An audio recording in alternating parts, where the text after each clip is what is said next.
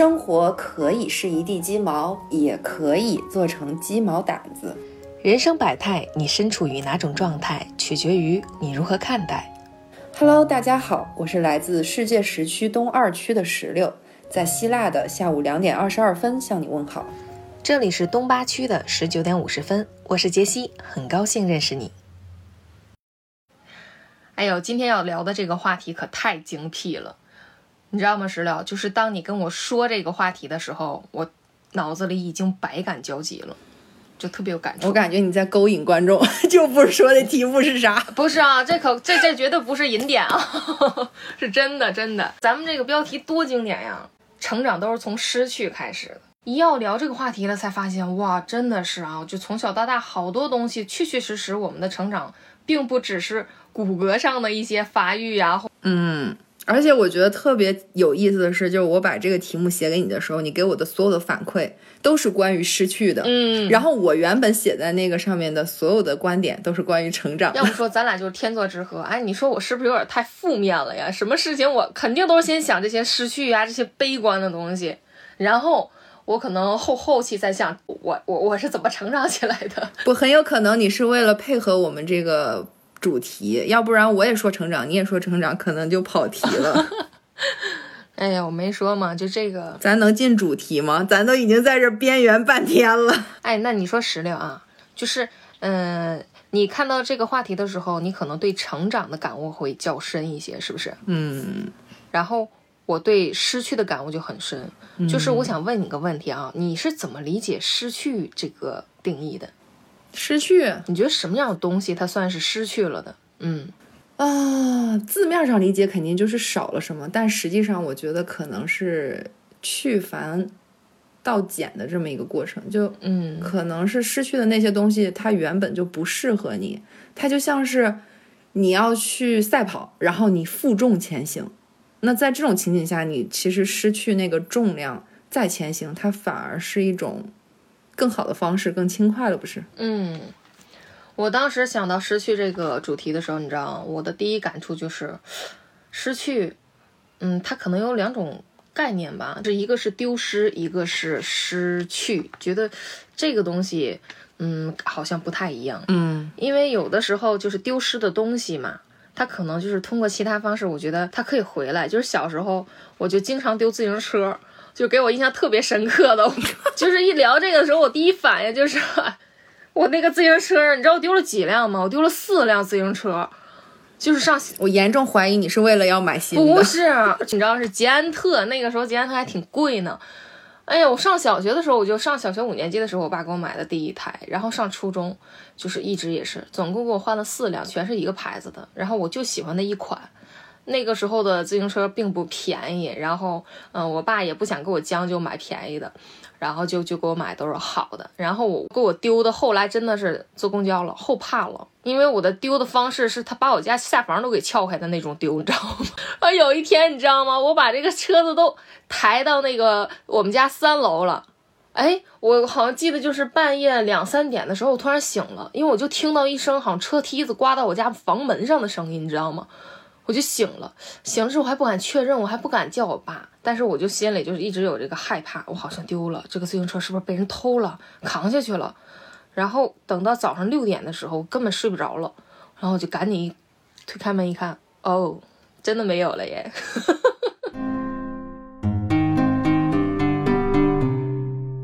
就是让我感觉，哎呀，可长点心吧，可长点记性吧。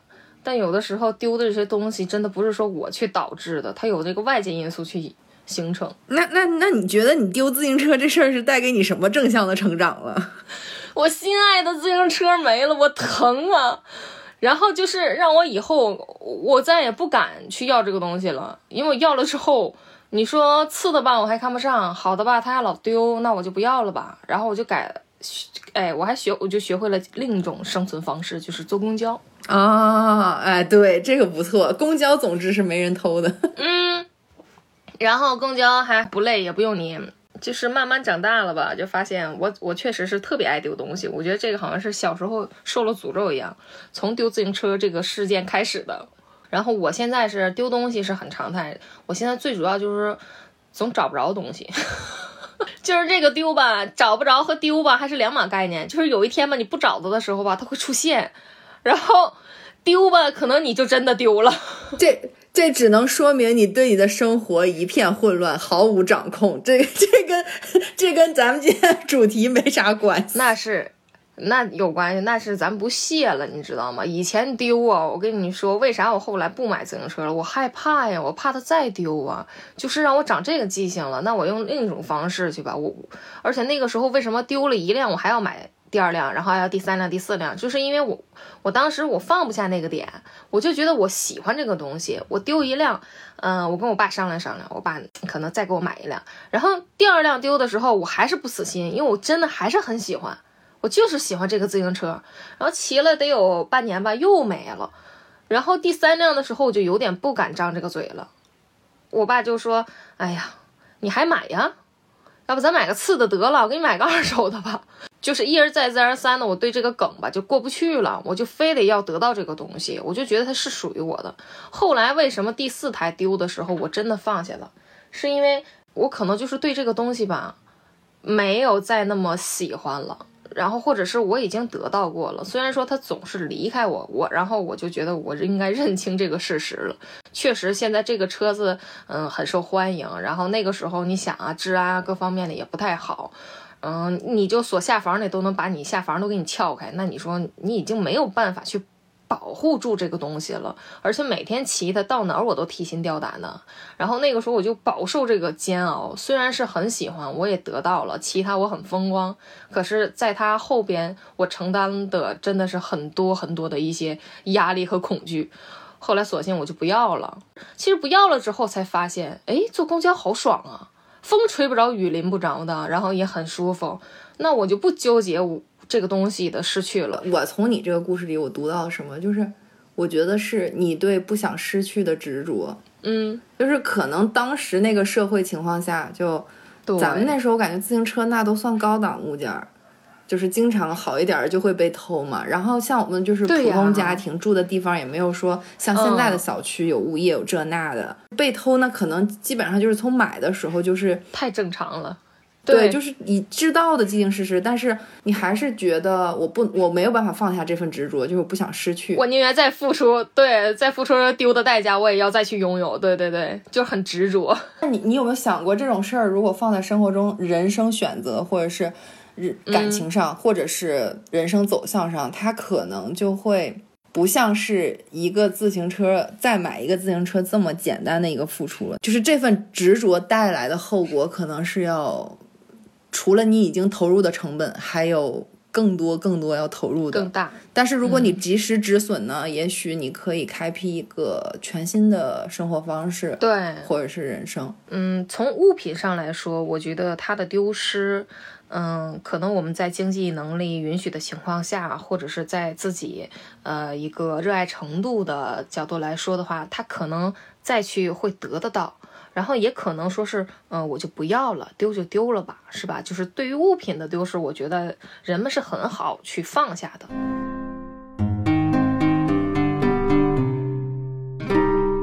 但是我觉得有些情感上面的失去，它是永远回不来了的。然后需要我们去认清这个事实以后，还要需要挺长一段时间。但是一般来说，最重要的一些感情，才是能让我们感悟最深，成长更快。嗯，然后走出来时间会更长的。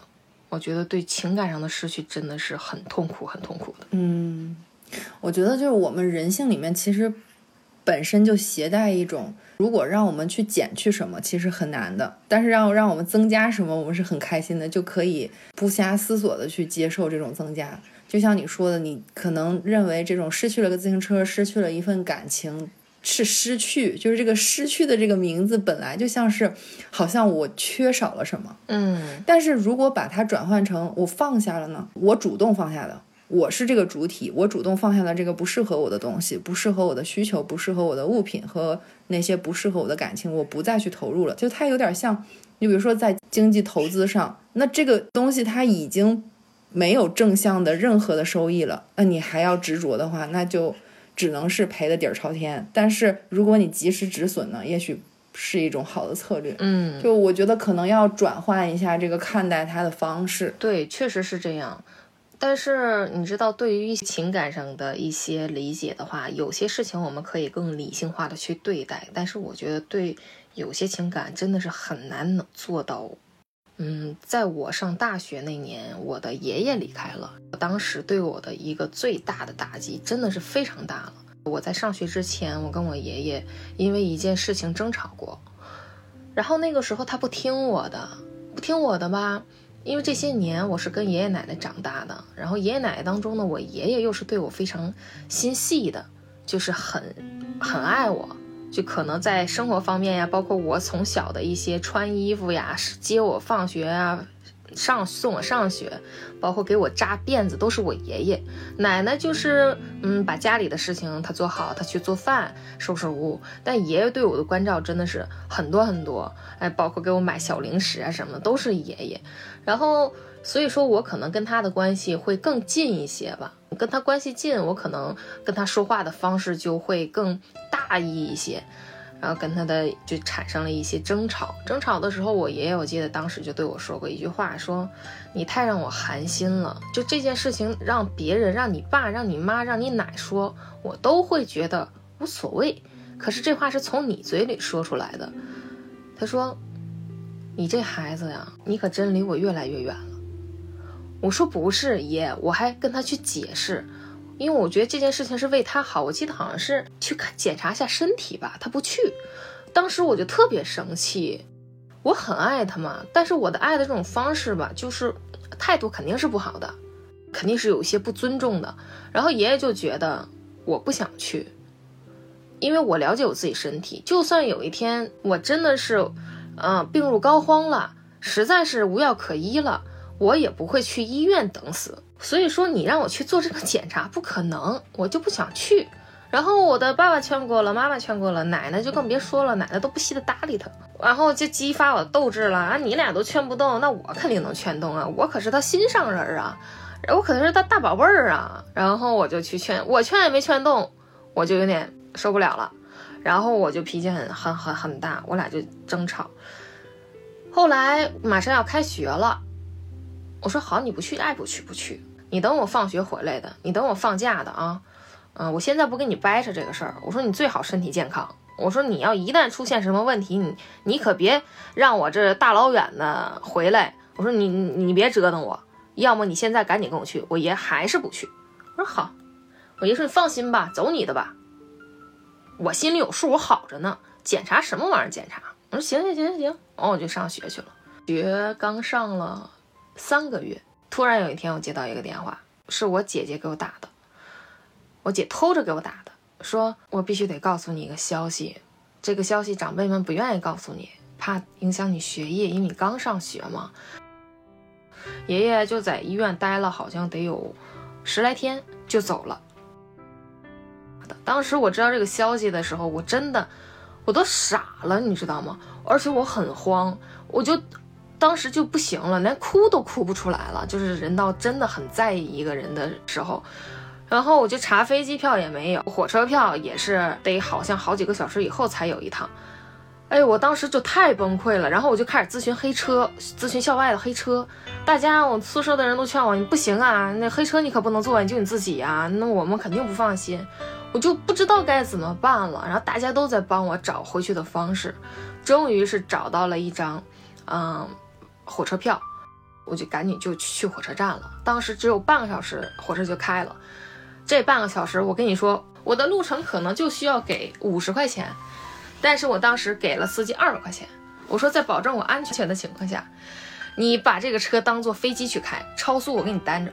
可师傅一看我这么着急，咋的了？就问我，我一下就绷不住了，我都说不出来话了，就只是剩哭的无声了，你知道吗？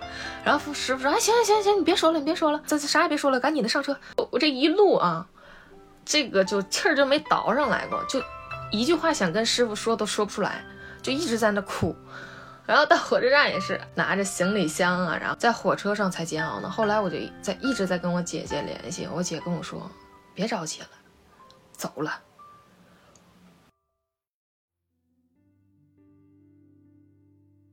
我就在火车上，我已经看不到别人在看我了，我也听不到任何声音了，我就嗷嗷的哭啊，就看着这个天在哭。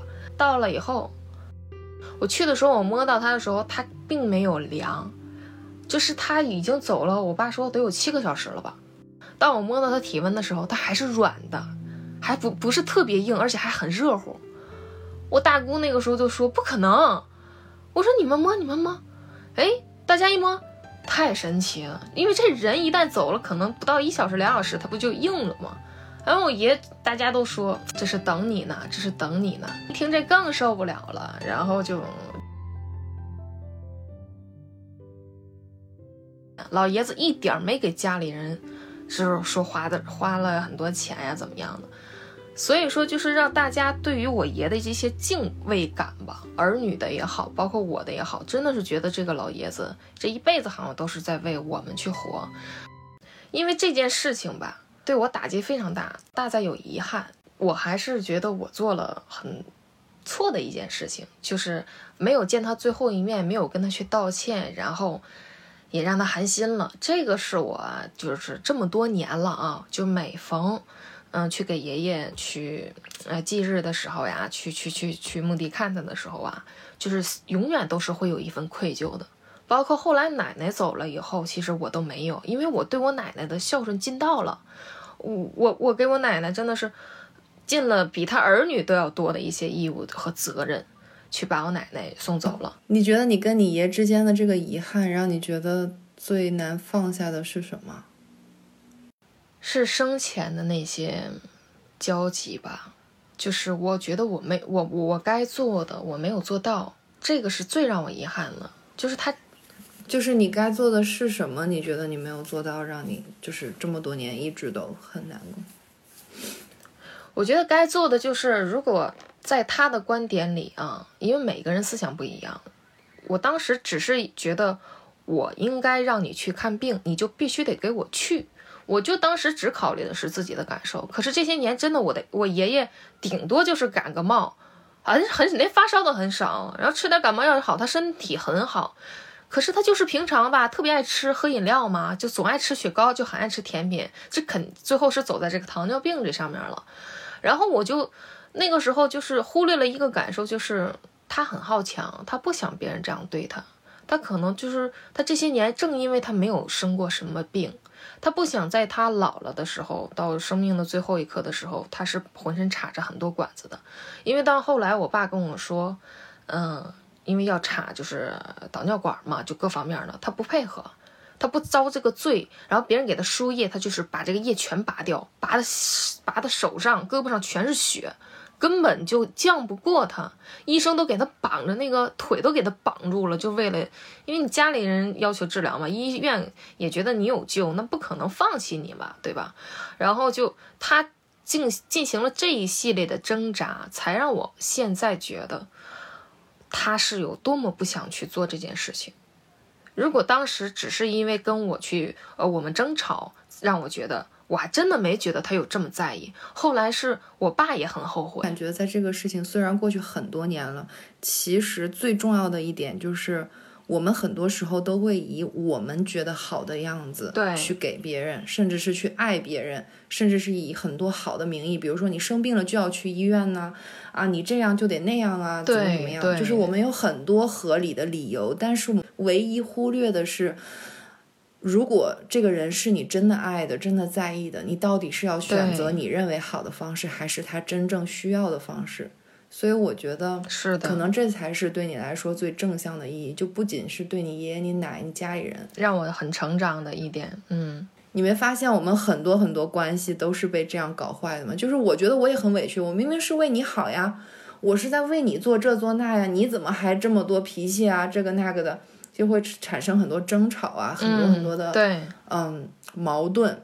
但是其实每个人都还没有学会，如果我爱你的话，我应该用你需要的方式去给予你，而不是把我认为好的东西强加给你。对，然后就总是在就是失去后的那一刹那，你才去悟这个道理。但是有的时候真的是为时已晚。你再想去嗯面对这种争吵后的一些不理智的啊这些情况去分析，或者是再想去。跟对方说道歉呀，或者跟怎么怎么样的时候，已经来不及了。就是我觉得，如果是你爷的话，他可能也并不想要你的道歉，也不想让你说，好像觉得自己有很多做的不对的地方，他也不想让你背着遗憾。与其这样的话，我觉得他作为一个智慧的长者，他应该更希望看到的是你们所有人都能够学会用别人就是真正爱的方式去爱彼此吧。就即使他现在。已经去了另外一个地方，但如果他能看到这样一面的话，那他对会觉得比较欣慰。我会觉得，所以就是对于感情上的失去，为什么我一直我一再强调说很难，有些感情它很难走出来。对于这种感情，他不是说一下子就能接受，也不他肯定也有过遗憾。对于感情上面的失去，我们有些人可能很快能抽离出来，可是有些人。无论这份感情是对我们有利的还是有弊的，从感，我觉得感情上的成长啊，从如果要对失去和成长这方面来说，会比物品上的成长肯定是要更更快一些，而且是要更深一些。但是你刚刚说遗憾的时候，我就在想，就是很多时候我们会觉得我们有一个很深的遗憾，这个遗憾背后其实藏着一个东西，叫做如果那个时候我不那样做，就不会有这个遗憾了。就是我我们会有这样的一种期许和想法，然后就会觉得哎呀就很遗憾。但是你知道，事实上我们如果时光倒流，就你在那个当下，你还是会那样做，因为你就是你。嗯，就是我们不能用明天去套回昨天去假设，然后有一个遗憾。就是我觉得这个可能是一种方法吧，我不知道 适不适用。就是嗯，我明白你说那意思。你如果让我重新来一次，我觉得。我可能还是会那样去选择，但是有些事情你让我重新来的话，如果说真的是有这样的事情发生的话，我不会选择重来了。嗯，因为这种东西仅限于对我们，我觉得啊是有有利的情况下，只要他对我们伤害很大的时候，我觉得人还是会选择去避开他的，因为那种痛苦来说，是我们成长了，是我们过来了之后才能去接受它，去面对它，嗯。而且那种面对是什么？你不得不去面对了，因为已经成事实了。可是如果再给我一次选择的机会，你觉得我还会跟我爷爷去吵那一次架吗？我觉得不会。那是因为你现在带着现在的思维。如果你回到过去，就嗯，就像你刚才咱说的嘛，就是呃，是我还是我？可是是因为如果我现在明白了这个道理，再给我一次机会的话，我一定不会去选择了。因为对他来说，他还是他，他会去选择的。他一定会去选择的，因为他最终没跟你说吗？当我爸告诉我他把身上的管都拔的时候，他是用尽了他所有的方式去证明他不愿意去做这件事情，来向我们证明也好，然后表达他自己的真实自我也好。对呀，所以你没有发现你们是一样的吗？就是你爷爷不愿意接受你们爱他的方式，对，跟他爱你们的方式和你们爱他的方式在本质上是一样的，就是他。不想让你们为难，甚至不想让你们多掏一点钱，这是他们爱你的方式。但你们希望是这样吗？你们不希望，你们希望的就是他能够去医院检查，能多做一点做一点。你们跟你爷爷其实你们是一样的，在运用同样的方式做同样的事，都是爱。所以不管是你回去还是他回去，其实是一样的。比如说，如果他嗯当时想通了，说啊，那我接受我儿女的这种方式吧，我接受他们这样对我，那。那也许也不一样，就是，嗯，我觉得这可能是你们的共同的，嗯，确实，我现在有点不太觉得我刚才说的不太对，因为如果我真的是要那样想了的话，可能我还是体会不到今天的这个感悟。如果我不去那么做的话，我到今天我不会说对我爷爷有，或者对人生上，对我其他的一些现在的亲密关系上，我不会像现在一样变得更加懂得珍惜，变得更加嗯会去交流啊、沟通啊，会去用好的态度说话，确实是这样。为什么说呃这些年我以前是一个样子，然后我现在又是一个样子？呃，去如果说跟这些东西没有关系，那是不可能的。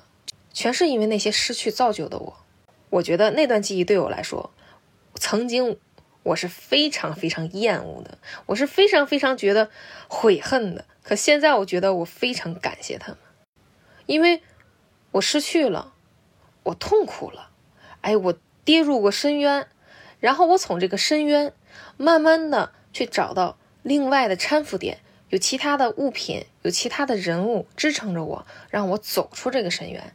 我才能放下失去的这些痛苦。是这样，我觉得我才起来的。因为你要重新开始的那一刹那，你一定要忘记过去，否则就一定会沉入在那个深渊当中。时不时的东西，你一想起来，哎，就会揪到现在来说，那是对双方来说都很痛苦。你要么就放下它，就真的放下它；要么你就开始，就真的开始，就不要把过去和现在去混为一谈，把你现在得到的和你曾经失去的又混为一谈。我觉得没必要。我现在想到，我现在是想通了，没必要。但这个你要问我，去年、前年，我还是费点劲。这句话说“不思过去，不想未来”，就活在当下，就是这个意思。对，就是与其去想那些不能改变的事情，我们不如把精力放在我从过去所失去的所有的一切中带给我的正向的感悟，哪怕就是一个方法，哪怕就是一个重新审视生活、重新审视我们身边一切关系的一个视角，然后把今天走好，那明天才会更好。嗯。就是我觉得我就可能是一个特极其理智的人，就你 嘎嘎说这一段就 没有你那么强烈的共情，我感觉是不是？我觉得你知道什么是失去吗？就是有的时候啊，这个东西你觉得它是你的，然后你没有得到它，你就。认为它是失去的啊，你失去了这个东西。其实我觉得并不是这样，有些情感，有些呃，有有些物品啊，各各方面呢，它不一定是非要属于你。然后你没有得到，你就赖啊，我失去了。包括一个人也好，他真的属于你吗？如果他真的属于你，我觉得他可能就不叫失去了，他叫来过。对这个词儿好，我觉得来过 这个词太好了，对不对？他，你之所以把，然后他也走过，对他来过，他也过来过，那咱们用“来过”这个词，对，他就走了，他那叫走了，他不叫丢了，他不叫失了去了，他就走了，来过走了。如果你对一个真正他属于你的一个人，他属于你的一份感情，你跟他在一起后，他带给了你很多的一些感悟吧。当有一天你们离开的时候，那就绝对不叫失去，那叫那真的叫一段岁月的馈赠，然后分开了。对对对，我想到什么？我想到前段时间就那个特火的电视剧叫啥来着？前两天跟你说，就那一路向阳啊啊，对对对对，然后他那个前面不是那个女主女主角，然后跟她那个嗯男朋友分手嘛，当时闹得挺挺不好的，然后后面隔了一段时间，然后她又去跟那个男的见面。然后那个男的就是可能会觉得愧疚嘛，你看过那段吗？看我看我，哎，都给我看的都要哭了啊！然后那个女的她说一句话，我觉得她特酷，就是她说。你没有欠我什么，几年的青春，七年还是几年？他说，嗯，你拥有了我的青春，但是我也拥有了你的青春，我也拥有了你的呀，对，我也霸占了你的呀，对，就我觉得那是一种嗯女性的光辉和女性的那种力量，就是他不是对女性，我觉得那他是对那份感情的那份感情真的是给他了，好也好，坏也好，但是他觉得那份感情。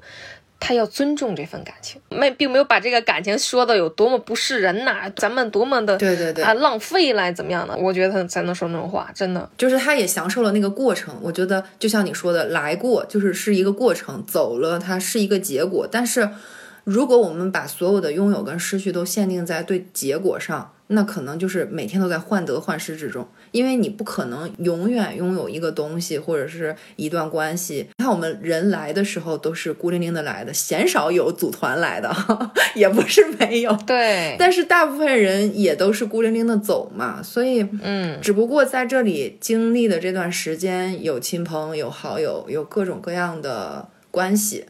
但是就是来了又走，走了又来，不是有那段话说吗？是你的，他永远也躲不掉；不是你的，你永远也得不到。你看，有的人现在他想要一个名牌奢侈品的包，但可是依旧他的现状来说，他可能不买不起，他可能要借钱去买。就像你的自行车，可能那不，自行车是由我老爸，好吧？不，但你买了之后，你你你也很容易丢，就是一样的现状嘛。就是你说，如果现在背一个很贵的包，你出门挤地铁。对，就是那样。就是你真的觉得这个东西它属于你吗？然后有一天你这个东西它丢了，或者是这个东西它嗯已经带给了你不好的一些东西，让别人说啊你你这是假的，这人肯定是买假的。然后有一天你不要它的时候，你就告诉他，你就告诉你自己，嗯，我失去了一样东西。可是我反而觉得是解放，得到的是枷锁。如果真正是属于你的东西，它一定不会丢，它一定不会离开。你对它最后的评论也不绝对不是负面的，肯定是正面的。或者我感谢你来过，你教你给了我一段美好的爱情，你曾陪我走过一段美好的岁月。我也感谢你的离开，因为通过你，我更加呃知道了怎样去呃认真的对待一份感情啊，知道了解我自己一些嗯不足啊或者好的一面，我知道我更需要什么了。我们对于这种东西上面来说，我们完全就可以用这样的理念去对待。然后要对于一些不好的东西，反而是。哎呀，它就不属于我，那个我我或者是我压根就不想要，那不那是这样的吗？好像也不是，这就是跟你自己原因似的。我爱一个人，那好，这个人如果他爱而不得，你要怎么爱呢？你你要付出的代价是多少？你想过吗？那肯定是很多的。那好，如果你把这个东西，你压根儿你你从一开始你就理智的去对待。你就不要去得到那些不属于你的东西，或者是让自己很受伤害的一些东西。你不去开始，可能你后来你明白的，或者是你得到的东西会更多。那 那那不是还有一句，你该遇到的还是会遇到吗？万一这痛苦也是你该遇到的，你现在不开始，你后面还得开始咋整？那我跟你说，有些东西是这样，但有些东西，包括情感上的一些东西，它不是说。嗯，有的命中注定是你真的逃不掉的，他确实，但不有三分天注定吗？七分在人为呀。啊，我我理解你的意思。对呀，就是他确实这个世界上诱惑的东西太多了，想让你想得到的东西也很多很多，但是你一定要在这些你想得到的东西去权衡利弊，去认真的去思考。因为现在有些人他就是不太认真，他就是觉得我一意孤行，我就是一个念想，我就想去得到，然后我得不到，哎，然后就不断的去，呃，找自己的毛病或者找别人的毛病。其实有的时候可以去好好思考一下，这个东西它适合你吗？啊，随着年龄增长，我真的也是觉得，我现在对于失去这个概念啊，我变得很坦然了，拿得起我放得下。我对待很多事物，我我唯一控制不了的是，我也不想去控制，就是我还是个人。我对于喜很一些事物，我有情绪化，我有一些思想，我有一些什么，我我还是肯定没有完全能做得到，我什么事情都可以不在意啊，不生气，没有情绪，那不可能。我不是机器人。我允许我有任何情绪上的变化，我允许我面对我所有得不到的东西，我接受这些，然后我要从这些当中，我要起来，我要总结这些经验，然后我要明白什么是该是我的。你要说失去和成长，成长，成长什么了？我觉得这些不是表面上的成长，成长的一部分就是告诉我接受失去吧，成长的一部分就是告诉我，哦，欲望别太强了。你越想得到的，可能有一天，你才越怕它失去，然后有一天失去了，才会又把你打入深渊，你走也走不出来。我觉得真正让我在失去当中啊，能学到的一点，真的就是我更加有勇气继续面对失去了。你能明白我说的吗？不能，彻底把我说懵了，我脑袋都歪下来了，我都不知道咋接。就是你你你刚才也说了，你可能没有这么多的共鸣。那好，我问你。你失去以后，你这些年经验，你得到的成长感悟是什么？具体指哪件事啊？感悟啊，哪是哪件事儿啊？就是，但是我我觉得具体的问题它它不一样。啊你肯定有失去的一些东西呀，你失去童年了，你都哦，失去童年行，就说失去童年这个事儿吧。就你比如说，我是失去了与其他的孩童的那种天真烂漫的、活泼可爱呀、无忧无虑的那种童年，我是失去了，但是。我同时，我也得到了比常人更理智的一面。我的忍耐力，然后我对事情的分辨是非能力，以及对一个问题观察能力，还有透过现象看本质的能力，就是如果我是一个经历就是哎呀天真烂漫的童年，我是不可能拥有这些东西的。我你见哪一个每天玩的贼嗨的孩子啊？他能说去想这些？对，所以说我我觉得，在我们能够面对了自己所有在里面所经历的痛苦和情绪之后，然后退出来去看，我是失去了童年，但是没关系啊，我现在可以用我三十岁的心态，把我自个儿当孩子再养一遍，就我可以解决我的遗憾。然后如果不能解决呢，那就是在那一段我同时收获了其他的部分，我收获的那个部分到今天一直还在支撑着我的生活、我的学业，包括我所有在生活中的一些哲学理念、想法，还有我不断成长的心态，其实都是从那个时候得到的。那既然我用了这些好的，我还不允许有那些失去的存在，那我这不是有点什么吗？有点有点什么？有点不公平吗？对吧？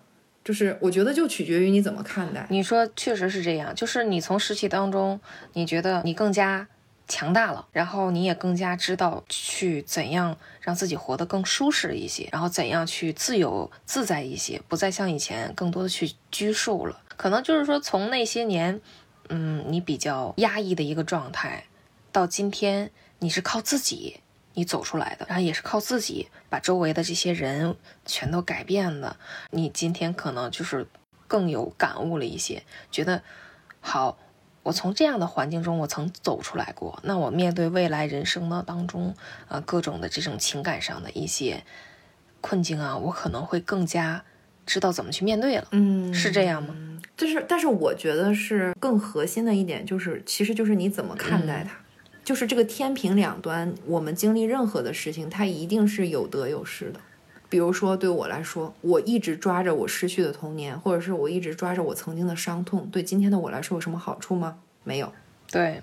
那我如果去抓着曾经的那些不好的日子、不幸福的日子里带给我的那些技能，哎，我还可以把它运用到我今天的学业之中，我可以运用到我生活之中，我甚至可以用它去分辨人心。对。那我我用这个对我现在生活有没有什么好处？有太多好处了。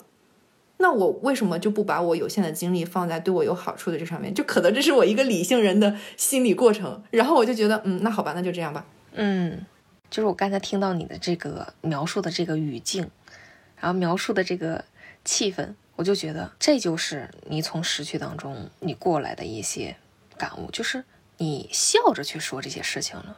而且你并不觉得这些事情对你来说，它好像给你带来了多大的灾难，对不对？但是我们当年如果要说在这个事情当中，或者受困于某种状态的时候，我们还是会去沉进去，还是会有那种感同身受的感觉。为什么我刚才说你真的放下了吗？啊，我是放下了，因为我想我想往前看，我想往前走。那你真的放下了吗？你当然没有放下。如果你真的放下，可能你今天也不是石榴你这个人了，你可能变成其他人。正是因为你，你还带着他们继续去走。从我经历来说啊，我可以从我自己当年我做生意失败过，然后我学业的时候就是我有能力，可是我最后还是没有太大的成就。我在爱情当中，我初恋我也是遭受过一些不好的一些经历啊，背叛。到后来，我婚姻也是曾支离破碎过，然后我跟我的孩子还分离过一段时间。我从这些经历当中，我才走出来。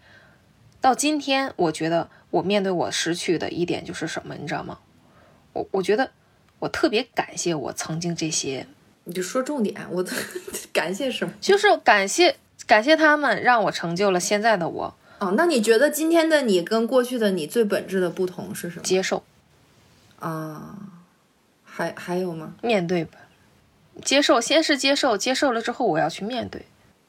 嗯嗯，也没有说往往回往回头去再继续深陷其中。我让它过去就是过去了，我要开始那就是开始了。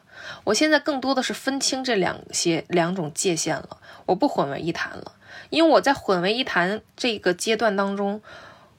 咱们都很痛苦，为什么说是为啥说是咱们？因为我痛苦的时候我找你，你也很痛苦。我不痛苦，你找我的时候，其实我一点都不痛苦。你必须感受我的痛苦，你才可以去给我一些就是心灵上的一些安慰啊帮助。如果你都没有感受过，我干嘛要找你呢？是那一定是因为我们曾都感同身受过。感受分很多种，就是我可以去感受你所经历的一切，但我不不必要感同身受。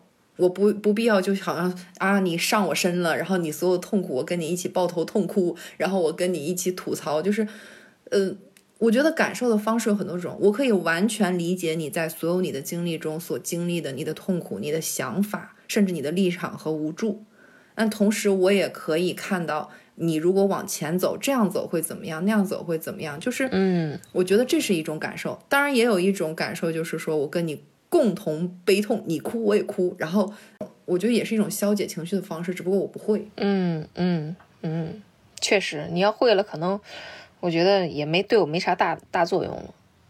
就是我更喜我更喜欢的就是你去倾听，倾听完了之后，你你会从更理性的角度，你会从旁观者的角度，你告诉我。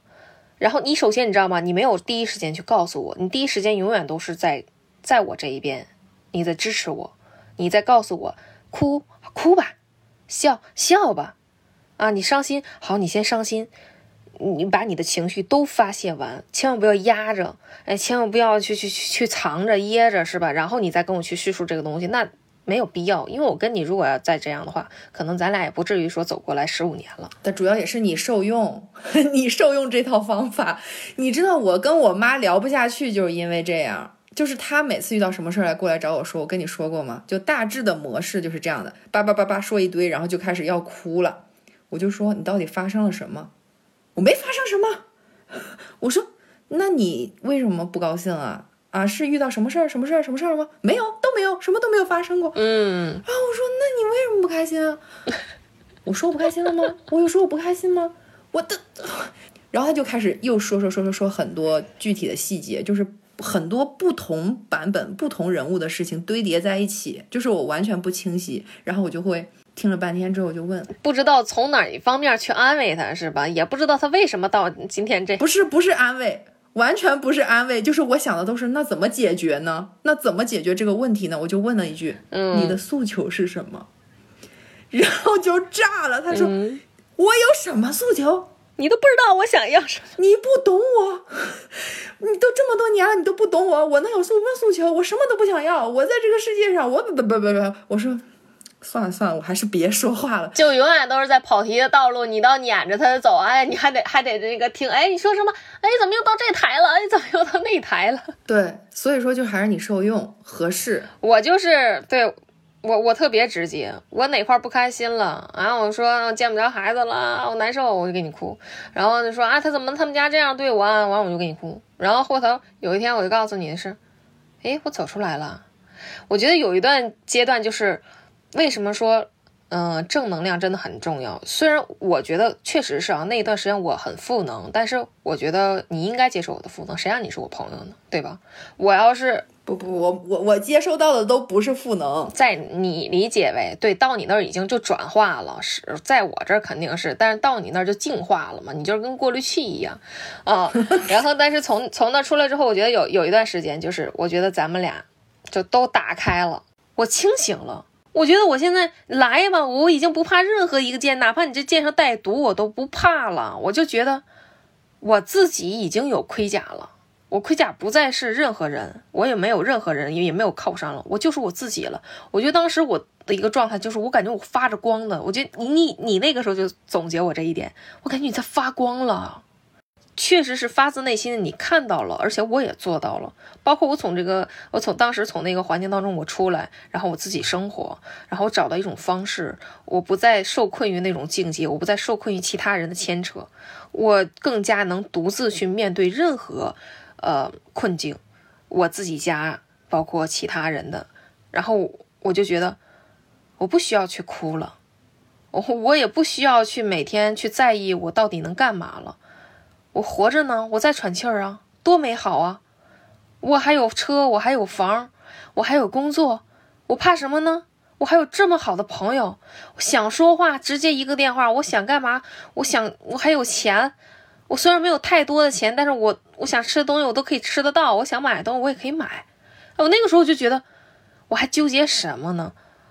我觉得更多，当我我觉得更多的是，我从一段不好的事情当中出来以后，我成长成了一个什么样子？成长成了，我觉得我以我可以以更好的状态去再一次面对这些不好的事情，这就是。就是你刚才听不懂的这点，我又说了一遍，你可能现在还是听不懂。就你蜕变了，就涅槃重生呗。就这个意思。重不不不，重生之后，你可能就有些人就是鸡汤了啊！我会涅槃重重生的，我会再接再厉的，我一定会奋起的。你看着吧，我的生活以后，那那不是那不是真的涅槃。我我对涅槃这个东西啊，说实话，我不需要这个涅槃重生这四个字去总结我，或者去去往我身上去，因为我觉得重生，什么是重生？我不可能再真的死一回吧？你要这个话，我就我觉得我就是现实主义者了，没有重生这个概念。我就你永远重生不了，你你要真的是重生，你是从零开始的，你相当于你这什么叫重生？孩子啊，新生什么的，那重生了。那是那看你怎么理解这个词。对呀，因为这个重生，它就代表把以前全部洗净了。但我不喜欢这个词，因为什么？我不愿意去洗净。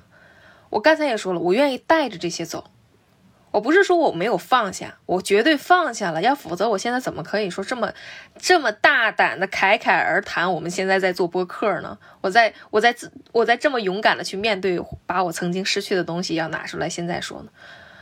我并不是因为我真的把他们放下了，我也我觉得放你为什么要放下？我觉得这些全是我最宝贵的东西，我为什么要放下？我不放，我这些经历，我说句不好听的，我拿出来任何一件，你有吗？它已经成为我的荣耀了。它不是我失去的东西了，你知道我现在这理解为什么我说百感交集就在这儿了。你一百感交集就上头。为什么我说成长，就是这个成长，在你而言可能是你总结了他的经验，你知道了他的哎好处在哪儿。我的成长你知道什么？我更有勇气去面对未来，我再一次失去的东西了。我觉得这是我的点。可能每个人真的不一样，对对对，肯定是不一样的。要是一样才有问题，嗯，其实不一样才是合理的。就必我必须要重新阐释一下重生。哦，好，你说。我觉得哈，重生它不是说我们要把过去全部砍掉，就好像失忆了一样，什么都没有，重新来过。它也可以是一种，我以一个重新升起来的全部的视角和全部的我去重新看待我过去、现在和未来即将经历的一切。就是它是这个样子，对，也不是说我过去我我丢了我不要了啊，好像我无法面对，那像一种逃避。但我觉得真正的重生应该是这个意思，而不是说我们肉体上的这种重组 或者是重新来过。嗯，这样的话是不是就好一点？好很多。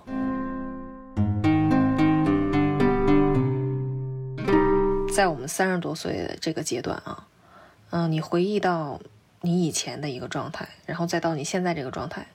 你觉得你最大的，你最感谢你自己做到了哪些点？就是通过你曾经的一些，嗯，呃，情感上的一些失去，包括一些亲情上的，当年一些各方面的。你觉得你从那个阶段到现在这个阶段，你成长了？你成长什么了？嗯，比如说我从小时候，你说我机器人那个状态，然后没有感情，然后到今天，我可以有感情、有情绪，但。这些东西其实，我觉得怎么说，它像是重新开启了我曾经的拥有的东西。但这些不是最重要的，就是最重要的是，我可以通过我这一路失去了所有的这些七情六欲，我不会笑，我不会这些面目表情，我甚至不通人情了，已经啊，你说什么我听不懂，我只能听懂文字。一直到我今天可以再拥有这个失去再拥有的过程，更重要的是，我探索了一条全新的路。我可以以什么样的心态去面对失去？我也可以以什么样的心态去面对再拥有？我可以在这个过程中去获得很多全新的视角或者是方法去看待我今天的生活，我过去的状态，还有就是也许我明天要走的路，我做的每一个选择，我觉得这个东西才是我最大的收获。而这个东西它是会伴随我一生。我不是说我博士毕业了我就终止了我的成长，终止了。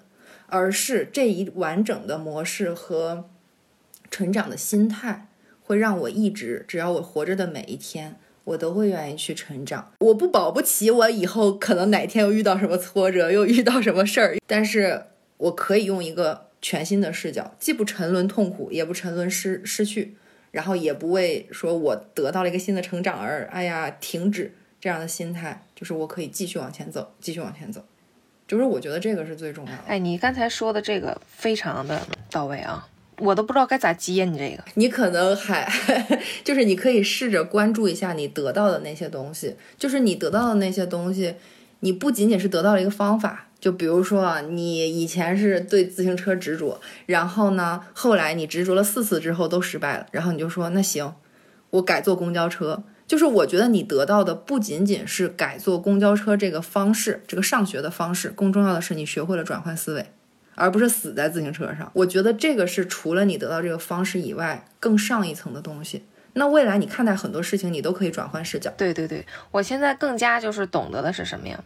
就是有些人生当中的一些转折，嗯，它可能不是其他人去导致你的，更多的是咱们自己去选择的。你要说成长这个东西，关于成长，我觉得来说，我曾经见到过自己。在某种环境下，对于某种人的情况下，我我我的一种不好的状态，我到今天，我可能看到的自己，是一个我再去面对这样的事情，我再去面对这个人，我知道以不同的角度，而这个角度，并不是说这个角度是对他好的，而是这个角度是对我好的点去出发了。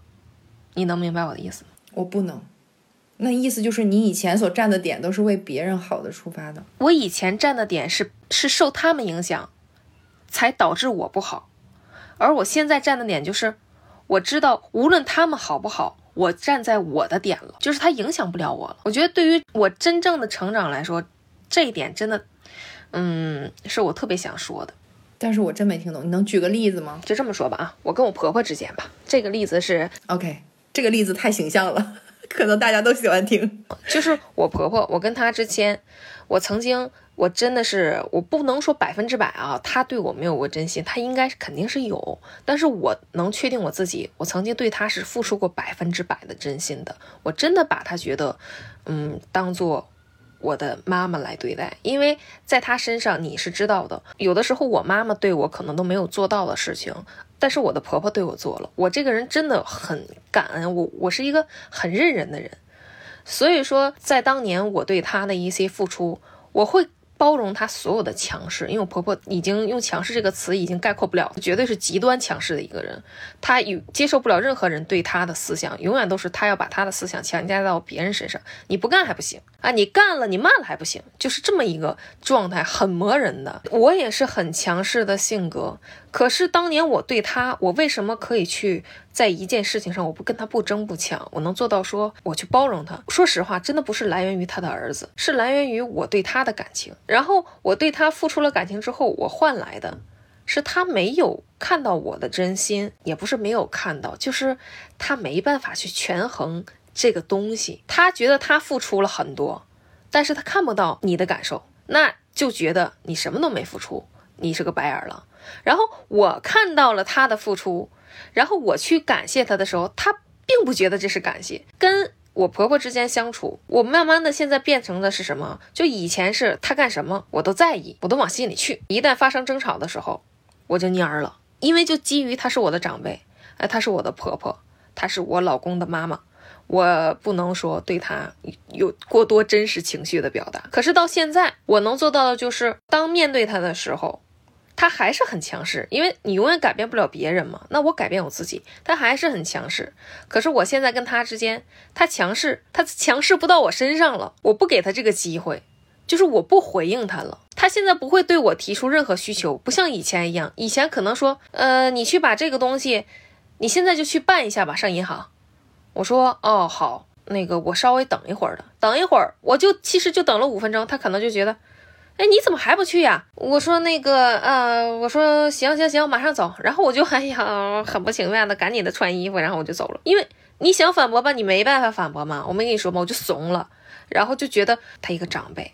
可是到现在，如果要是真的说也要上银行办这个东西，他会说我去银行办下这个东西，他不会交给我了。正是因为我这些年对他的状态，对他这种极端的状态从改变了。我慢慢的，他让我做的事情，我之前不是说啊，我晚一会儿去吗？我现在是什么状态呢？我不去，我压根就不去。他对我说第二遍的时候，我也不去。那第三遍他都不会找我了，他要么自己去干了，要么他指别人了。等他我发现他找完别人了，或者自己干完了，我会去说，哎，我现在有空了，你刚才不是让我上去趟银行吗？然后他就会说，啊，不用了，我已经去完了。他说，哦哦，好的。哎，我还不说我没听，我还不跟你正面刚，你让我办的我不干。可是我遵循我自己的心了，因为我更加的让自己知道我想不想去。慢慢的，他就会对我的这些要求降低了。他发现跟他说也没有用啊，人压根不搭理你啊。他可能会不乐意，但是他不乐意，你跟我表达吗？你跟我表达，那好，我接着你。我更加知道这种方法了。就以前我特别在意他一句话，他说什么，他就他他真的能牵扯到我，所以他才会去愿意控制于别人，就是因为别人给他回应了。他现在对我来说，他不敢去。跟我去，哎，发号什么施令了？是因为我不回应他，我知道跟他怎么去相处一个状态，在不顶撞他，然后也跟他和平相处，还能说减少这个事儿少。我在面对以前我曾经做的不足的地方，我掌握了另一个角度去做。我觉得这个才是人真正的成长，不是说我成长了，我就要把这个东西我就抛掉了，我就觉得它不属于我了，我就再也不拥有了。不是真正的成长，我觉得是。你在面对这样的问题的时候，你在面对这个人、这个物的时候，我还我我不仅能接受了，我还能以更好的状态去面对了。这个才是从失去当中我得到的一些经验。嗯，我能理解了，就是你说的这个状态，因为我就是就相当于我，你要说我跟我妈解决我们俩母女伤痛这个原生家庭模式的。时候我也经历过你这一段，嗯，就是你知道一开始我妈对我就是我我要承担她的所有的情绪价值，嗯，然后还不讲道理，对，还不解决问题，然后呢，同时她整天就是要这要那，她要的东西我可以给他买，但主要是麻烦，比如说你买一个得退十次，就就这是一个举例，但是毫不夸张的举举例，然后他还不满意，就是他就是特别挑剔的一个人，所以我。就是我那个时候就是焦灼的时候，那个时候你知道，然后后来我不是老跟你说，我说哎，我觉得我走出来了，结果就又回弹又回弹，就在这个过程中就会形成一个阶段，就是比如说他在跟我说什么，就像你对你婆婆似的，我就当没听见或者什么，我先不影响我的生活，我至少要先保证我当下在我的生活中，我自己情绪对。对我的情绪我是冷静的，那你要说的这个事儿，我我都被你影响了，你就别说后面了。所以很长一段时间，我跟我妈的这种拉锯战就是这样，然后我也不回她什么。后来慢慢慢慢的就发展成就是现在这个样子。嗯，她好像变了一个人，她变成了跟原来完全不一样的样子。就是所有我觉得呃曾经我无法忍受的他的那些行为、语言和思维模式，好像就不存在了。他不，他不会再那样对你了。他不仅不那样对我，他确实也就整体来说，就是我其实不知道这个过程 应该怎么叙述，就他很繁复，就那种感觉就像是你变了，你真正变了，就是嗯，他就会发生一个很大的变化。但是中间那个阶段，你其实还不稳定的时候，你只能说啊，我先保证我自己稳定下来，我先回避一下。就我觉得这是一种很好的方式，先让我们自己成长起来。然后当我们自己内在核心的力量足够强大的时候，对呀，他面对你。他会发怵，然后他会重新去试探你们俩的边缘，然后重新去建立新的边界。就跟你说，前两天我心血来潮，那天就心情好，嗯，可能跟你聊完心情好，我就给我妈发了一段微信，我就说，哎呀，我就夸夸你啊，我发现你有什么优点啊，什么什么的，就真的毫无缘由，没有前文，没有后果，我就忽然想夸他一下，嗯，然后我就给他发了，发完之后他当天就没理我，那没理没理呗，好神奇呀。这已经是改变了，嗯。啊，然后第二天我一醒收了八条语音，然后到今天我都没回，就是我现在变成我今天特别高兴，心血来潮，哎，想到了一个什么灵光乍现的点，我想夸你，我夸你，夸完这个事儿就完了，你怎么回应，你怎么说的，至于后续怎么样都跟我没关系，影响不了我，对，影响不了我，然后甚至。他说的什么，就是反而都是正向的了，就是这个这个变化也挺大的。包括前两天跟你说，他对我爸的变化也特别大。对对，你发现没有，石榴，就是这个东西，人都是会随着环境去改变的，然后这个环境也都是根据这个人来改变的，就是很神奇。我变好了。我周围的一切都变好了。如果我很糟，我现在的生活处于一个真的是每天都是怨妇的一个状态，我觉得很多事情都会变得不太好，我周围的人也会受我影响。它这个东西是绝对是连带的。